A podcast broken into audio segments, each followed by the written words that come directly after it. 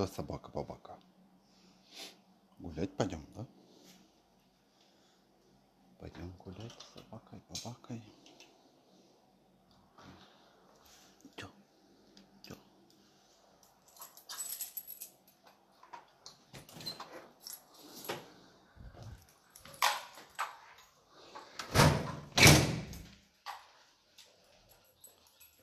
Так, ну чё, привет, что ли?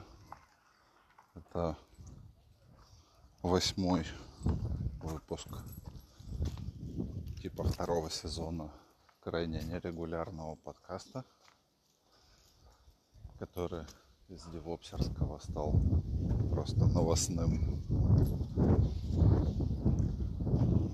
Если задувает ветер, то я извиняюсь, я сделал все, что мог для изолирования микрофона. Лучше уже вряд ли получится, просто ветер сильный. Сегодня у нас а, какое? Третье. Часы на зарядке, поэтому я не помню, какое сегодня число. Ну, в общем, всем шанату вами только сладкого Нового года. Пусть ваш год будет хорошим, лучше, чем 20 лучше, чем 21 Желаю прямо, чтобы у всех за год получилось все то, что по объективным причинам не получилось за предыдущие годы. Вот. У меня вот некоторые вещи получились. Сейчас буду рассказывать потихоньку. Ну, а, во-первых, случилось у меня тут недавно откровение. Я довольно давно просил э, свое начальство о том, чтобы мне подняли зарплату, потому что я э, больше двух лет сидел на одной зарплате. Вот. А рыночек растет. Но, как оказалось, рыночек-то, конечно, растет, но насколько он растет, я себя даже близко не подозревал. То есть у меня, так как я работу не искал, по собеседованиям не ходил, то представление о том, а, каков же нынче рынок зарплат, у меня были, мягко говоря, outdated. Вот. Мне подняли зарплату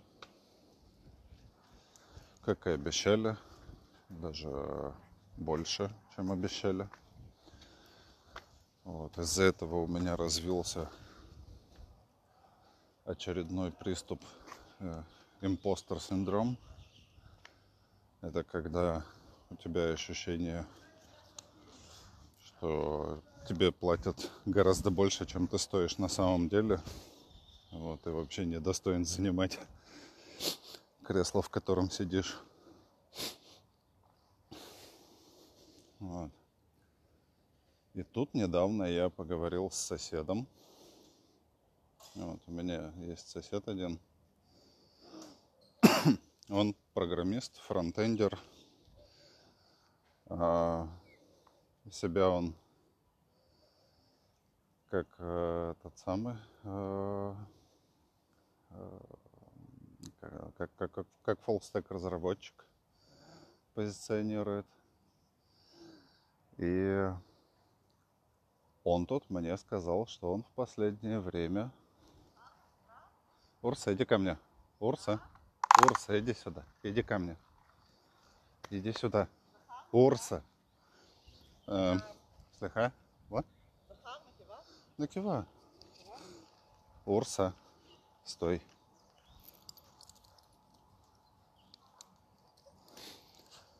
Вот, и он мне тут рассказал, что он нашел себе работу за 42 тысячи шекелей. При этом он там не какой-то суперсеньористый чувак. Он просто обычный, ничего супер крутого из себя не представляющий чувак, то есть ему там 27 лет, вот, из которых он программирует лет 5. Ну, то есть он там из института вышел после армии. Вот, и, ну, серьезно, он такой чувак. То есть по его, по, в его понимании stack это уметь во фронтенд, уметь в ноду и немножечко в SQL. Вот, вот и все, что он умеет. Вот. И ему платят 42 тысячи. Это почти на 10 тысяч больше, чем теперь зарплата у меня. И он же мне сказал, что э, в их компании, где он работает, у них девопсы получают еще и в разы больше, чем он. Ну, как, не в разы, но прямо очень-очень существенно больше него. Вот. У всех там поголовно Теслы и БМВ. В общем, я пошел изучать рынок труда. Вот. И, и это правда. И это правда. То есть нынче девопсам предлагают какие-то настолько большие деньги, что это прямо супер странно. Ну, то есть я я не понимаю. То есть мне было бы стыдно такие деньги получать за те знания, которыми я обладаю. Ну, потому что все-таки должна быть какая-то в мире справедливость, соотношение реального скилла и зарплат. Но с другой стороны, отказываться от этих денег тоже как-то, прям скажем, не очень разумно. И у меня теперь супер-мега дилемма.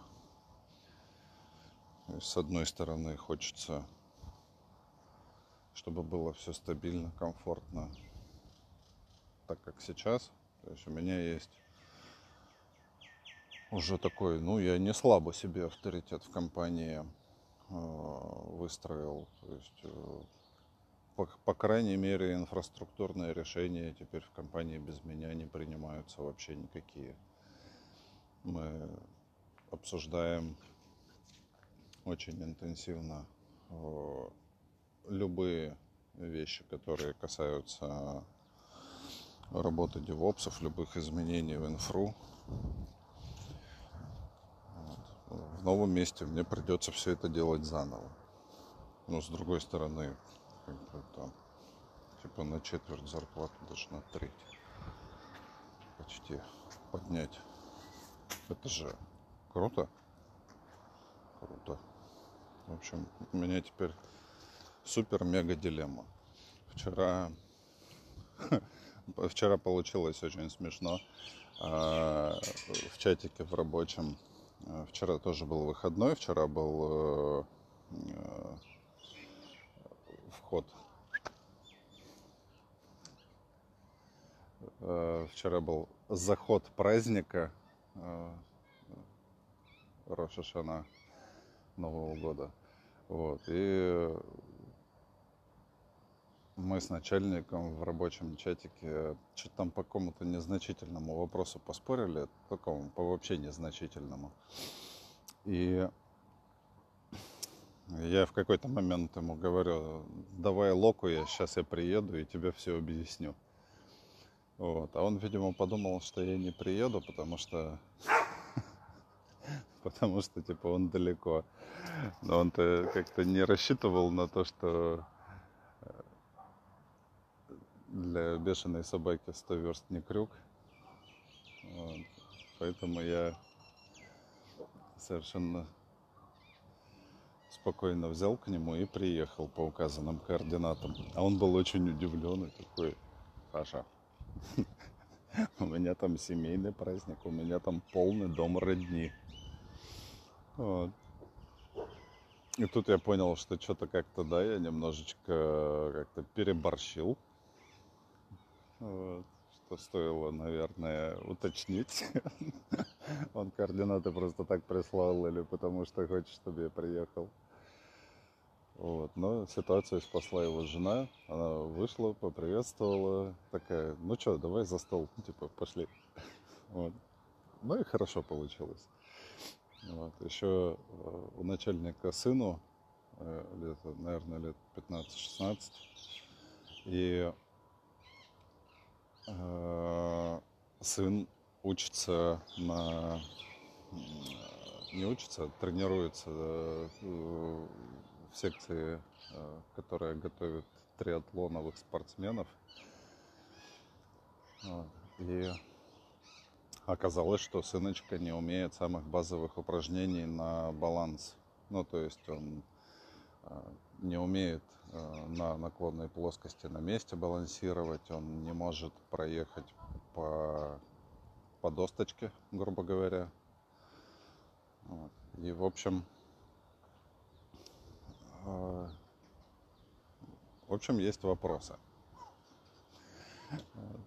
И ну, наверное, часик, да, где-то, наверное, около часа я, собственно, преподавал э, науку владения велосипедом пацану. Пацан прям вообще красавчик. Он прямо трениров... начал тренироваться и тренироваться. То есть я ему комментирую, что как. Вот, а он Э, делает все, как я ему говорю. Прям, прямо супер упорный пацан. Урса, иди ко мне. Урса, иди сюда. Иди сюда. Бабак, хотел сказать бабак, коневая. Пойдем. Пойдем, бабак. Ну и, короче, хороший получился вечер обсудили с начальником все, что хотели. И вот, собственно, начальник мне сказал, что вероятно, вероятно, очень скоро я получу письмо, вот, в котором будут э, изложены условия моего акционерного участия в компании. То есть, кроме зарплаты, я буду еще получать какие-то опционы вот. Или прямо сразу же акции в качестве бонуса. Ну, в общем, такая правильная э, правильная стратегия, в общем, у компании. Вот, если это будет, то я прям порадуюсь. Можно будет снова не париться за зарплаты, можно будет тихонечко копить акции. Так что это это хорошо. Вот. Так вот. Так вот у меня прошел вчерашний день. Орса, что там? Что ты там хочешь? Пойдем, пойдем. Нам туда не надо. Вот, теперь мы потихоньку подошли к следующему пункту. Помните, в одном из прошлых подкастов, может даже в прошлом, рассказывал о том, как я собрал себе игровой комп, как я а, наслаждаюсь полетами в Microsoft Flight Simulator все такое прочее.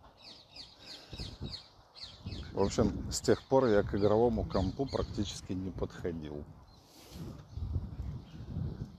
что-то как-то то ли старый стал, то ли что, то ли просто уже от компьютеров устаю. Но в общем и целом я теперь свободное время трачу на книжки. Накачал себе кучу книг, накачал, напокупал то, что было в нормальном переводе. Вот. Я, к сожалению, все еще не читаю книжки по-английски. Тяжко мне. Вот. Хотя, конечно, надо бы через силу себя заставить. Пару книжек прочесть, а потом должно пойти нормально. Но пока, пока не собрался. Пока просто снова получаю удовольствие от чтения. Вот. Недавно переоткрыл для себя, можно сказать, Питера Гамильтона. Оказалось, что у него там есть здоровенный цикл э, романов про так называемую бездну. Все это очень-очень прикольно читать. Вот. Он, конечно, там нафантазировал кучу всякой невозможной, просто физически невозможной херни. Вот. Но простим ему это. Все, в основном он все-таки не на технологиях фокусируется, а на людях. И за это ему большое спасибо. Хотя иногда, конечно, некоторые технологии, которые он описывает, просто какая-то фантастика. Сорян за тавтологию. Вот. В общем, на компе на моем игровом слой пыли в палец толщиной. Я ничего не хочу. От игрового подумал о том, что, наверное, уже подумал о том, что, наверное, стоит его продать, пока кризис с чипами не разрешился и можно успешно э, реализовать видеокарту без больших потерь по деньгам. Но я же покупал ее практически на пике стоимости я купил тогда себе 2080 Супер за 900 долларов. Это в то время, когда уже 3090 вышли. Ну, в общем, такое. Но в общем и целом я чрезвычайно рад тому, что я обратно погрузился в книжки. Такой прямо отдых. Очень приятно. Вот, а теперь, а теперь самая главная новость выпуска. Санечка купил себе мотоцикл. В какой-то момент э, я очень люблю свой Бургман, если что. Бургман это прямо супер штука. Он очень классный. Но, во-первых, старенький. А во-вторых, э, я внезапно выяснил, что как бы Бургман хорош. Не, Бургман не настолько хорош, насколько мне бы хотелось. То есть, например, на трассе, а, где все держат 130, для Бургмана 130 это уже довольно тяжко. То есть э, ехать медленнее потока это плохая идея. Вот. А ехать со скоростью 130 Бургману тяжело. То есть там нету что там семь с половиной тысяч оборотов. Вот, при том, что отсечка на 9. Вот. Масло он начинает жрать как не в себя. Бургман двухтактник, а двухтактники все жрут масло. Так вот, когда раскручиваешь его движок до семи с половиной тысяч, его аппетиты до масла э, становятся уже просто какими-то прям чересчур. После 300-километрового путешествия я в масленку залил больше полулитра масла. И я что-то как-то прямо даже не ожидал, что оно будет вот так вот. вот. Ну, в общем, Бургман уже старенький. Вот, Бургман перестал меня в некоторых вещах устраивать.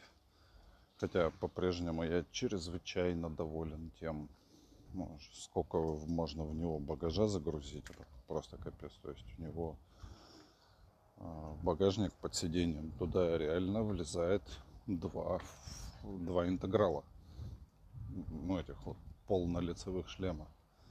Реально можно два шлема положить в багажник скутера. Это очень большой объем. Это, наверное, литров 60. наверное, да. На около 60 литров, наверное, у него объем багажника. Вот. И плюс у меня еще есть коробочка на жопе. Вот. Ну, в общем, long story short, я решил, что я хочу мотоцикл.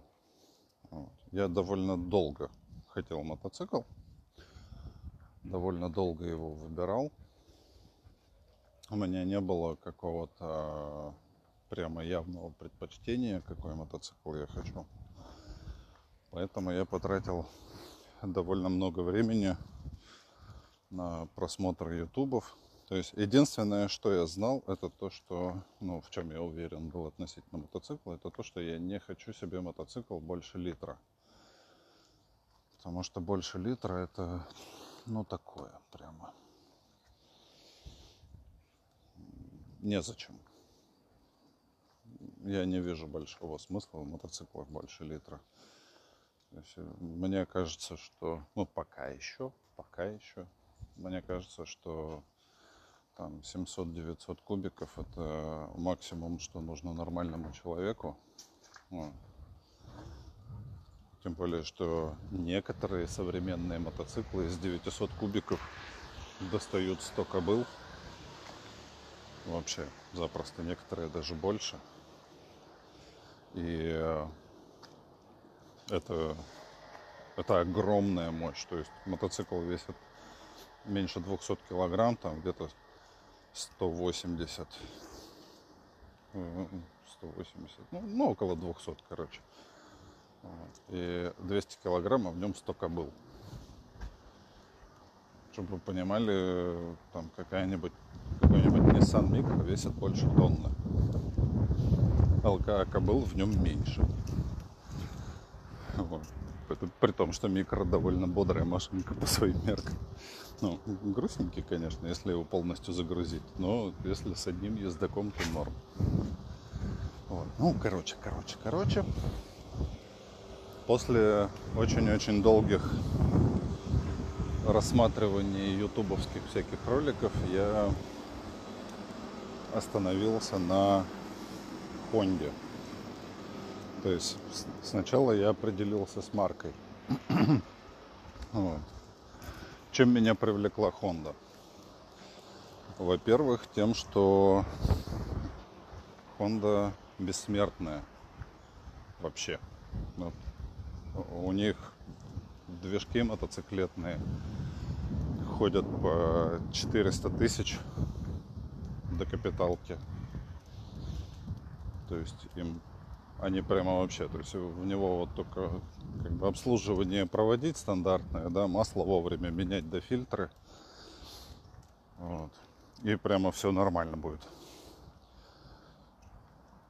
Плюс к этому э, мне нравится сама концепция Honda, которая заключается в том, что э, мотоцикл должен доставлять минимум проблем, минимум головной боли. Вот. И это реализуется в том, что у Honda межсервисный интервал для мотоциклов 12 тысяч километров. А у там Suzuki, Kawasaki 6. То есть, например, а, вот я хочу съездить а, в тур по Европе на мотоцикле. И этот э, тур, тот, что я себе наметил, э, приехать с мотоциклом в Тессалонике, сесть на мод, поехать э, затем в Краков оттуда, из Кракова доехать до Копенгагена. Урса, пойдем, пойдем, пойдем. Урса, Урса, пойдем, пойдем. Не надо тут стеклышки. Вот. Из Кракова доехать до, до Копенгагена. Вот. Там с другом пообниматься. Затем э, давануть до Анже, там с другим другом пообниматься. И затем обратно в Тессалоники и домой. Так вот, вот этот вот маршрут, он 7 тысяч километров. И, соответственно, а, мне бы пришлось э, проходить ТО где-то в Европе. Вот. А есть проблемка, которая заключается в том, что э, Honda, у которой весьма-весьма разветвленная сервисная сеть в Европе, там нельзя просто приехать на сервис и сказать, сделайте мне масляное ТО, пожалуйста. Там две недели минимум очередь на обслуживание – вот. Это при том, что их много. А у Suzuki Kawasaki у них гораздо меньше представительств. И там все, все хуже. То есть, ну, в принципе-то, конечно, можно такое ТО провести самому, там, ну, не бином Ньютона, но это, ну, как минимум, нужно ввести с собой ключ для э, съема масляного фильтра, вот, Плюс еще потом куда-то девать слитое масло и промывку. А мне, например, совесть не позволит просто вылить это дело на обочину. Ну, потому что, ну, ну что, что за херня? Ну, нельзя так делать. Вот. Поэтому, а, чем длиннее межсервисный интервал, тем лучше. Тем, тем мне спокойнее. Вот. В-третьих, э, я рассматривал два мотоцикла. Первый мотоцикл это э, Honda NC 750X с коробкой автоматом. Почему коробка автомат? Потому что мне очень нравится когда не нужно думать о передачах. Я вообще считаю, что 21 век и вот это вот э, раздрачивание ножкой туда-сюда, переключ... Урса! Ну сколько, куда ты тянешь? Вот это вот тык-тык, ножкой туда-сюда подергать по передачкам, ручкой жмык-жмык, сцепление выжимать, отпускать. Все это лишнее, совершенно не нужно и никакой практической пользы не приносит, кроме того, что тебе нужно постоянно контролировать, на какой то скорости едешь, какие у тебя обороты и прочее. Ну, в общем, глупости такие дурацкие, совершенно непонятные и абсолютно не стоящие всего этого дела. Поэтому коробка автомат. И у Honda у нее так называемая система 10 10 расшифровывается как double clutch. Ты, ты, ты, ты, забыл, что такое ты. Double clutch. Забыл третье слово, но главное вспомнил. Double clutch. Суть в чем? Там два вала, э, или даже три. Вот. И суть в том, что когда вот у тебя, допустим, воткнута первая передача, то вторая тоже уже воткнута. И в тот момент, когда э, тебе нужно переключиться на вторую, там минимальное движение происходит в коробке. Буквально там за несколько миллисекунд. И у тебя включается вторая.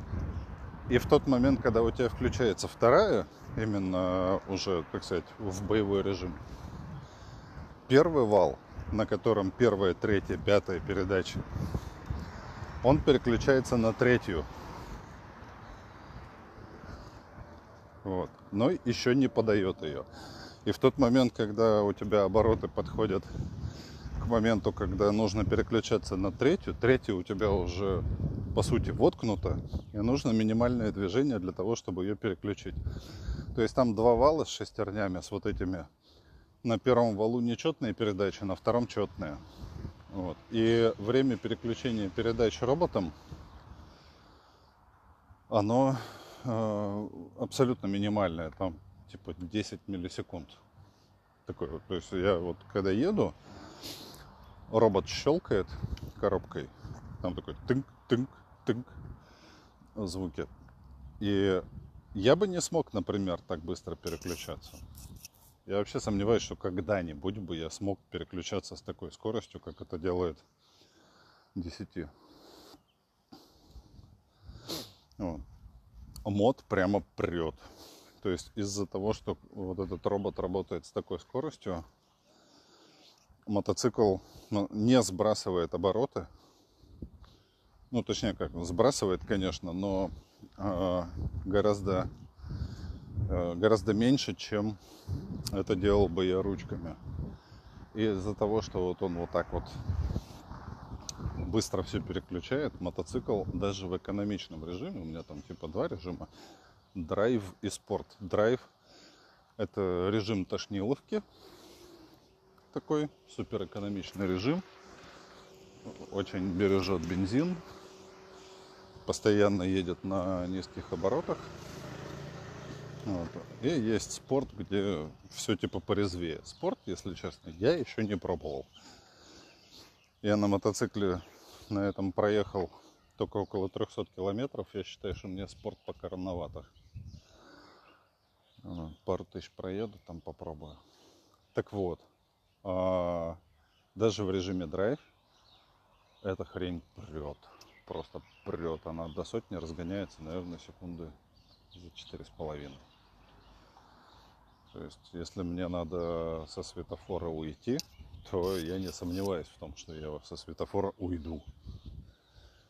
По крайней мере, до сих пор я еще не встречал никого, кто бы ушел быстрее меня. Вот. Ну, правда, ни с кем не соревновался. Вот. Ну, просто иногда нужно. Например, вот я подъехал к светофору в трехрядном движении. Я подъехал к светофору в правом ряду и понимаю, что мне там через 300 метров нужно быть в левом ряду, чтобы уйти в тоннель. Вот. А слева от меня там 3-4 скутера, еще какой-нибудь мотоциклик и еще там какие-нибудь Теслы и типа того, которые очень э, любят со старта дать пожирнее. Теслы прямо вообще любят со старта зажечь. И я э, совершенно спокойно просто когда зажигается зеленый, выкручиваю ручку газа и даже не в пол, а просто достаточно сильно, чтобы автомат понял, что мне нужно мощно ускориться. Вот. Я разгоняюсь, наверное, секунды за 2 до 60 километров в час и спокойненько впереди, будучи впереди всех на безопасном расстоянии, перестраиваюсь в левый ряд и ухожу тоннель, в который мне надо было. Это прямо супер приятно. На Бургмане я так не мог. На Бургмане там, э, там же вариатор. И там подобные маневры, они ну, просто физически невозможны. Бургман 400 кубиков. Шалом. Шанатова. Та-та-та.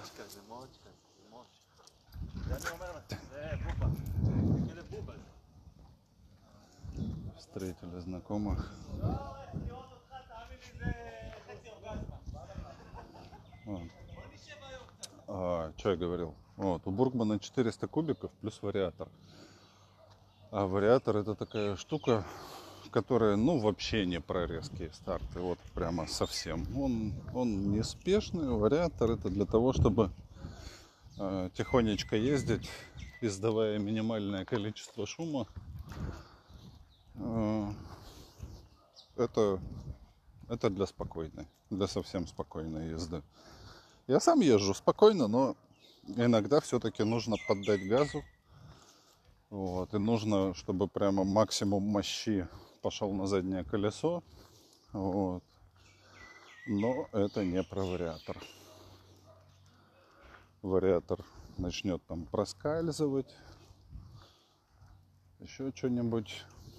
Вот. То есть он, конечно, ускоряется, он приемлемо ускоряется. Но вот на трассе, например, сколько раз было догоняешь какую-нибудь фуру, дорога узкая, по одной полосе в каждую сторону. Фуру надо обогнать. Чтобы обогнать фуру, да, то есть, допустим, фура идет 90, и я иду 90, а 130 это, это почти максимум того, что я могу на Бургмане. И вот, чтобы обогнать фуру, нужно набрать, ну, хотя бы там 115-120. И учитывая вот эту скорость, э, для того, чтобы обогнать фуру, нужно метров 500. Как минимум. А нету 500 метров, потому что, ну, во-первых, встречный трафик, во-вторых, дорога извилистая и далеко не видно. Вот. Ну и что делать? Ну вот и едешь и тошнишь за этой фурой. На Хонде же прямо надо обогнать фуру. Просто прицелился, дал газу, а она как поперла, как поперла. И буквально там секунды через две, наверное, с 90, ну не через две, честны, секунд через пять максимум ты выходишь из-за фуры на встречную полосу уже на 140. Совершенно спокойно ее обходишь. Встаешь, возвращаешься обратно в свой ряд и сбрасываешь обратно скорость там до 110, которые тебе нужны для комфортного путешествия. Очень приятно. То есть 800 кубиков, цепная передача и коробка автомат с быстрой переключалкой прямо решают. Вот.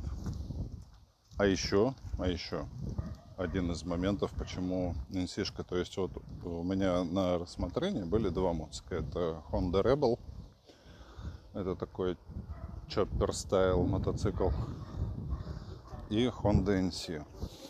Вот. Мотоцикл чопперового вида, он, конечно, он прикольненький. Урса, где туда? Урс, иди туда. Ну что такое? Не хочешь? Да.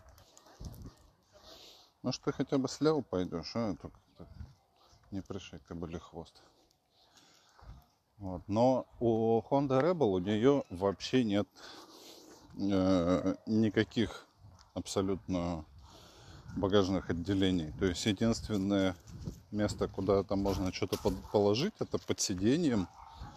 Там есть такой маленький кармашек э, для штатного набора инструментов, чтобы там по мелочи что-нибудь можно было пофиксить, э, если вдруг в дороге отвалилось. Не более того. Вот. А у Honda 850 э, у нее там, где у обычных мотоциклов бак, у нее там находится багажничек, в который влезает шлем интеграл. Я проверял, влезает. Вот. В моем случае, правда, он влезает только если с него снять камеру и блутузий, но влезает. И это прямо крутотенько. И плюс к этому на 750-ке э, есть возможность установить вот этот э, задний кофр центральный. А на Honda Rebel нет такого. То есть на Honda Rebel там нужно покупать такую специальную железную раму, на которую ставятся специальные вот эти вот кофры. Рама это она не бывает под один кофр, она только под три делается. Вот, соответственно, кофров тоже надо покупать три. Вот. Ну и, и вообще, если честно, мне не очень нравятся мотоциклы, которые выглядят как груженный ослик. Мне кажется, это, скажем так, недочетом дизайна мотоциклов. Но, ну, это, в общем, это мои придирки, чисто эстетические. Так вот, собственно, я вчера, когда поехал к начальнику, вот, я загрузил пиво вот в этот свой багажничек, который на месте, где обычно бак бензиновый находится. Я загрузил туда пиво нормально, льда, вот, и привез туда холодного пива. Правда, ребята отказались, сказали, не, не надо, у нас вино. Вот, поэтому я пиво свозил туда-обратно. Вот. Но, в общем и целом, после всех размышлений я решил, что нужно брать NC-шку. И здесь э, меня поджидала засада. Потому что в Израиле э, существует вот эта вот культура маскулинности, которая не предполагает вообще э, что на мотоцикле может быть коробка автомат. То есть даже NC-шки, которые продаются в Израиле, они все продаются с ручной коробкой. А с автоматом не было. И в общем и целом я без малого два года высиживал NC-шку с автоматом, и чтобы она была хорошая. Ну, в смысле, в хорошем состоянии, чтобы там у нее было не пять владельцев всяких разных. Вот. И в конечном итоге вот я э, недавно нашел совершенно случайно, даже без особой надежды зашел на Ядштайм, это а местная Авито. Э, зашел на Ядштайм и обнаружил, что э, продается инсишка 16 года. Один владелец. Я созвонился, списался, договорился приехать посмотреть, поехал, посмотрел. Инсишка в хорошем состоянии. Если у нее э, очевидно были инциденты с э, укладыванием на бок, но также очевидно, что эти инциденты с укладыванием на бок все были на нулевой скорости. То есть э, владелец мотоцикла просто по какой-то причине не удержал мото в вертикальном положении, и мот аккуратненько прилег на бачок. Во, во всем остальном, да, кроме вот мелких коцок на пластике, во всем остальном все прямо, все хорошо. И плюс к этому а, этот мотоцикл оказался на вторичном рынке через трейдин. То есть владелец предыдущий его купил новый в салоне. И вот сейчас он через трейдин взял себе снова новый, а этот, значит, пошел в зачет. И э, хондовский трейдин э, сдал этот мотоцикл на предпродажную подготовку в мотосервис. Вот, и, видимо, дал им право продавать его тоже. И когда я приехал смотреть на мотоцикл, я поговорил, там, там хорошие ребята в этом мотосервисе. Там э, израильтяне и э, парочка русскоязычных. Вот я с русскоязычным чуваком поговорил. Вот, мы с ним все посмотрели. Я ему говорю, слушай, а давай это самое проверим э, корневой подшипник рулевой колонки. Потому что, типа, ну, 40 тысяч проехал мотоцикл. Вот, а корневые подшипники, а корневые подшипники, они, э, ну, они не очень долго ходят. То есть там они тысяч 50-60, может быть, ходят. Вот. Он его пощупал. Такой говорит, ну, чуть-чуть люфтит. Я говорю, а можно его поменять? Он говорит, да, да, можно. Пожалуй, можно. Поменяем. Вот. Потом мы еще нашли, что в одной из э, один из мелких инцидентов с этим мотоциклом привел к тому, что э, привел к травме правой подножки. Она была слегка травмирована, погнута. Вот. А, а еще на мотоцикле были такие, ну, не то чтобы уже прямо лысые, но такие поезженные резинки. Ну, в смысле, покрышки. Так, надо собаке попить сделать. Да, да, сейчас попить.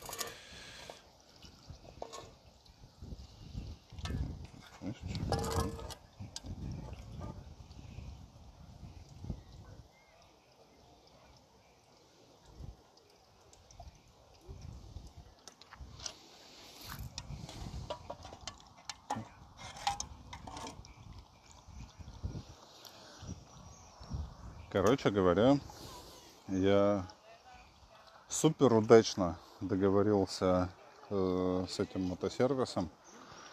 И при том, что я покупал эту Хонду за 31 тысячу шекелей, что, в общем-то, недорого. То есть, как бы для одного владельца Honda в идеальном состоянии, ну, такой близком к идеальному. Э, это очень хорошая цена. И плюс к этому э, мне поменяли на этом мотоцикле оба колеса. То есть у меня теперь абсолютно новая резина. Мне поменяли вот эту вот травмированную подножку. И мне поменяли вот этот рулевой подшипник корневой. Запчасть недорогая, но для того, чтобы его поменять, нужно всю морду мотоцикла разбирать. То есть это просто по времени очень много работы. Ну и учитывая то, что один час э, один сервисный час стоит, что-то если я ничего не путаю, около 100 долларов, 290 шекелей, это где-то 85 долларов то на замену вот этого подшипника нужно минимум 4 часа.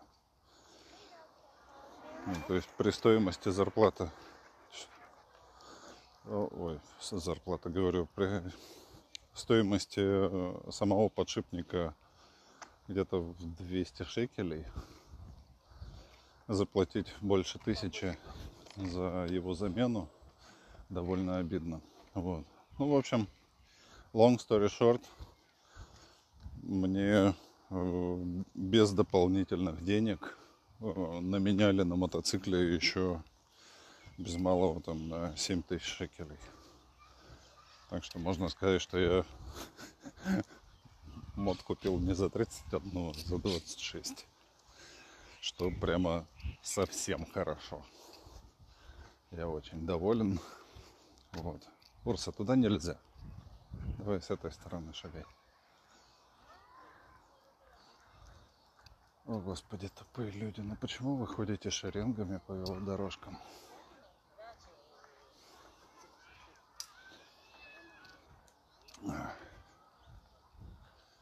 Урса.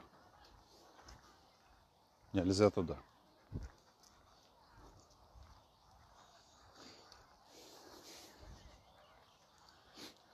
Вот.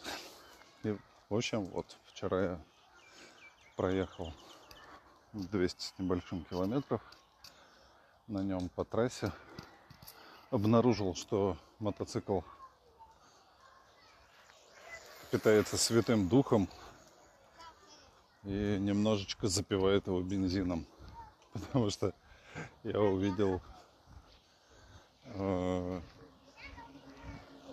цифру в 33 километра на литр на дэшборде. И я прям впечатлен. То есть я до этого знал, что инсишка чрезвычайно экономная мотоцикл. Никто даже близко а, в этом классе не приближается. То есть самый минимум там, по-моему, это то ли у Вестрома, по-моему, у Вестрома э, четыре с половиной литра. Все остальные там в районе 5. 4,7, 4,9. Вот. А Honda выпендрилась и жрет три с половиной. Причем, как бы это городской режим три с половиной. Вот, а на трассе и того меньше. То есть, когда просто едешь, э, что мне понравилось, э, то, что шестиступенчатая вот эта коробка передач, ну, в общем, шесть ступенек это э, обычное состояние для мотоциклов.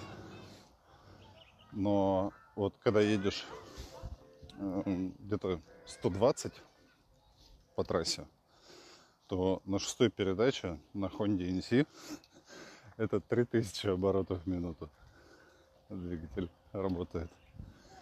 И это прямо, прямо, конечно, после э, Бургмана удивительно, потому что у Бургмана 120 это шесть с половиной тысяч оборотов. То есть в два раза больше. Вот, и при этом Бургман э, на этой скорости жрет где-то 5 литров на 100 километров, а бак у Бургмана на 8. И это, это просто лол. Ну, то есть ты э, на каждой второй заправке отмечаешься на этом Бургмане. Вот. В Инсихе бак 14 литров. Вот. А если заливать совсем под горло, то все 16. И это прям приятно. То есть ты залил 14 литров, по трассе едешь, у тебя расход 3 литра на сотню. То есть ты можешь почти, точнее не почти, а больше 400 километров проехать на одной заправке. Урса, туда нельзя. Иди сюда. Когда я тебе говорю, что туда нельзя, это означает, что нельзя. Все, тенечек иди. Иди. Молодец. Вот. Ну, наверное, это пока все, что я хотел рассказать про мотоцикл. Вот. Я заказал к мотику кучу всякого разного. Просто кучу. Я заказал а, этот самый а, ветрозащиту. Потому что как бы, я подозревал, что ветрозащита родная полное говно, потому что стеклышко такое, ну, чисто номинальное. Прямо вот совсем номинальное. И на трассе выяснилось, что да, так оно и есть. Ветрозащита рассчитана на каких-то девятилетних детей. Потому что мне этого стеклышка хватает а, только до середины груди. А а на 130 км в час, когда идешь куда-то на обгон, начинает отрывать голову просто ветром набегающим. Очень неприятное ощущение. Вот, вот что у Бургмана не отнять, так это классную ветрозащиту. У Бургмана ветрозащита прямо огонь. Вот. У Хонды прямо говно. Вот. Плюс к этому я там еще купил э, некоторые пластиковые штучки, ну, такие мелкие защиты, э, такие э, козыречки, которые э, пред, пред, кстати, защищают зеркальную поверхность вилки от, от пыли. Да, то есть, ну, есть такое явление, его называют пескоструй, когда у тебя это, этому явлению подвержены все транспортные средства до единого. Вот, когда у тебя там пыли, всякие мелкие камушки, которые летят из-под э, впереди идущего транспорта, э, царапают э, передние поверхности твоего транспортного средства. Вот, и оно становится со временем матовым. То есть там фары, бампера, вот это все. Вот, на мотоцикле там на вилке э, сами ноги вилки, которые в штанах ходят, они прямо идеально отполированы должны быть, они зеркальные. Вот, и все это сделано как бы не просто так.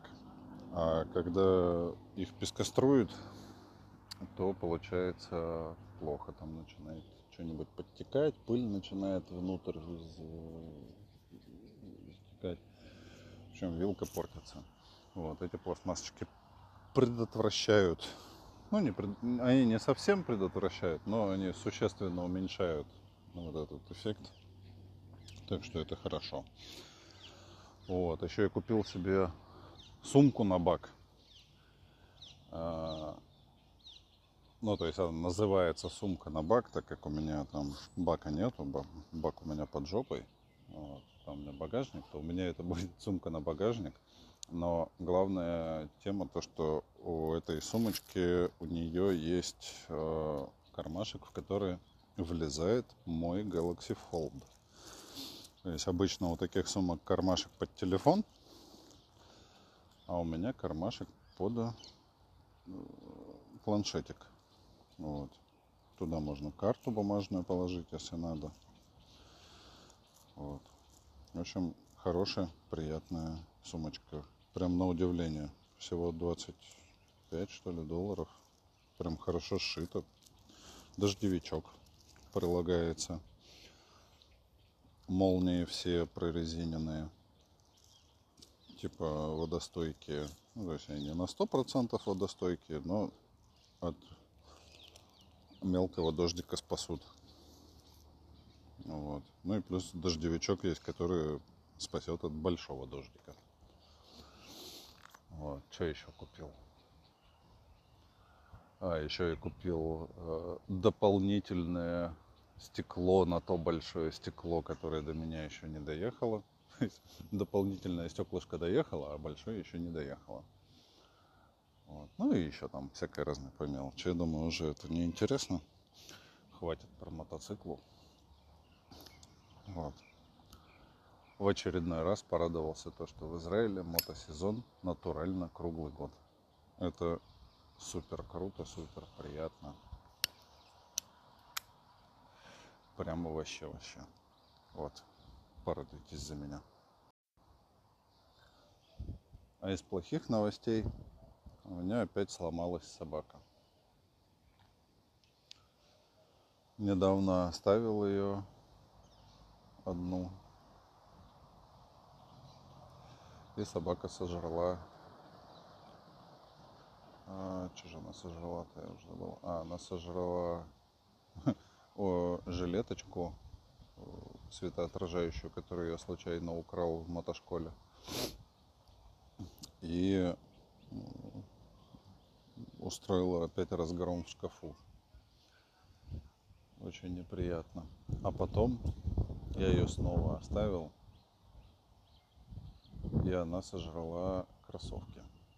То есть собака опять сломалась, собака опять забыла о том, что хозяин может куда-нибудь уйти и очень сильно нервничает. Причем вот кроссовки она сожрала буквально за где-то 7 минут, пока меня не было, мне нужно было переставить мотоцикл с одного места на другое.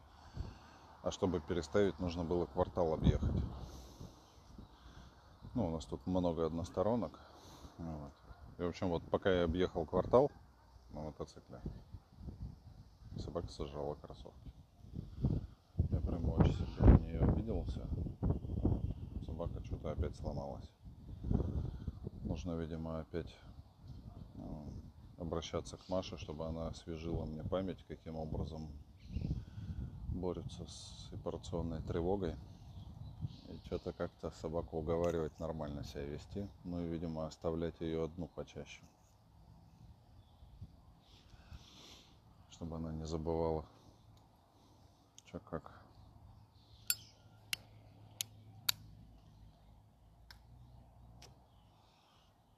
В общем, в общем, вот, грустненько. Я, я опечален. Причем она все понимает, она, она прямо отлично понимает то, что она нашкодила, то, что она разодрала какие-то вещи, из-за которых я буду злиться. И, и все равно ничего не может с собой поделать. Дерет и все. И фиг знает вообще.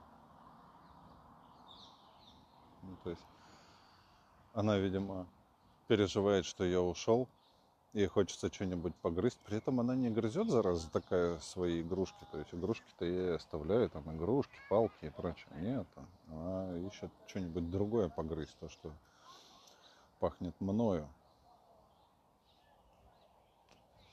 Начинает это грызть, понимает, что я буду злиться, нервничает еще больше, начинает еще, еще сильнее грызть. В общем, это замкнутый круг, она себя накручивает, все грызет. И я прихожу, она там вся уши прижатая, распласталась по полу, типа, хозяин, я, я вот, я это не смогла. И вот что с ней делать, вообще непонятно. Ну, то есть она знает, что я ее не бросаю никогда никуда, но она все равно ничего не может с собой поделать. Да, бабака.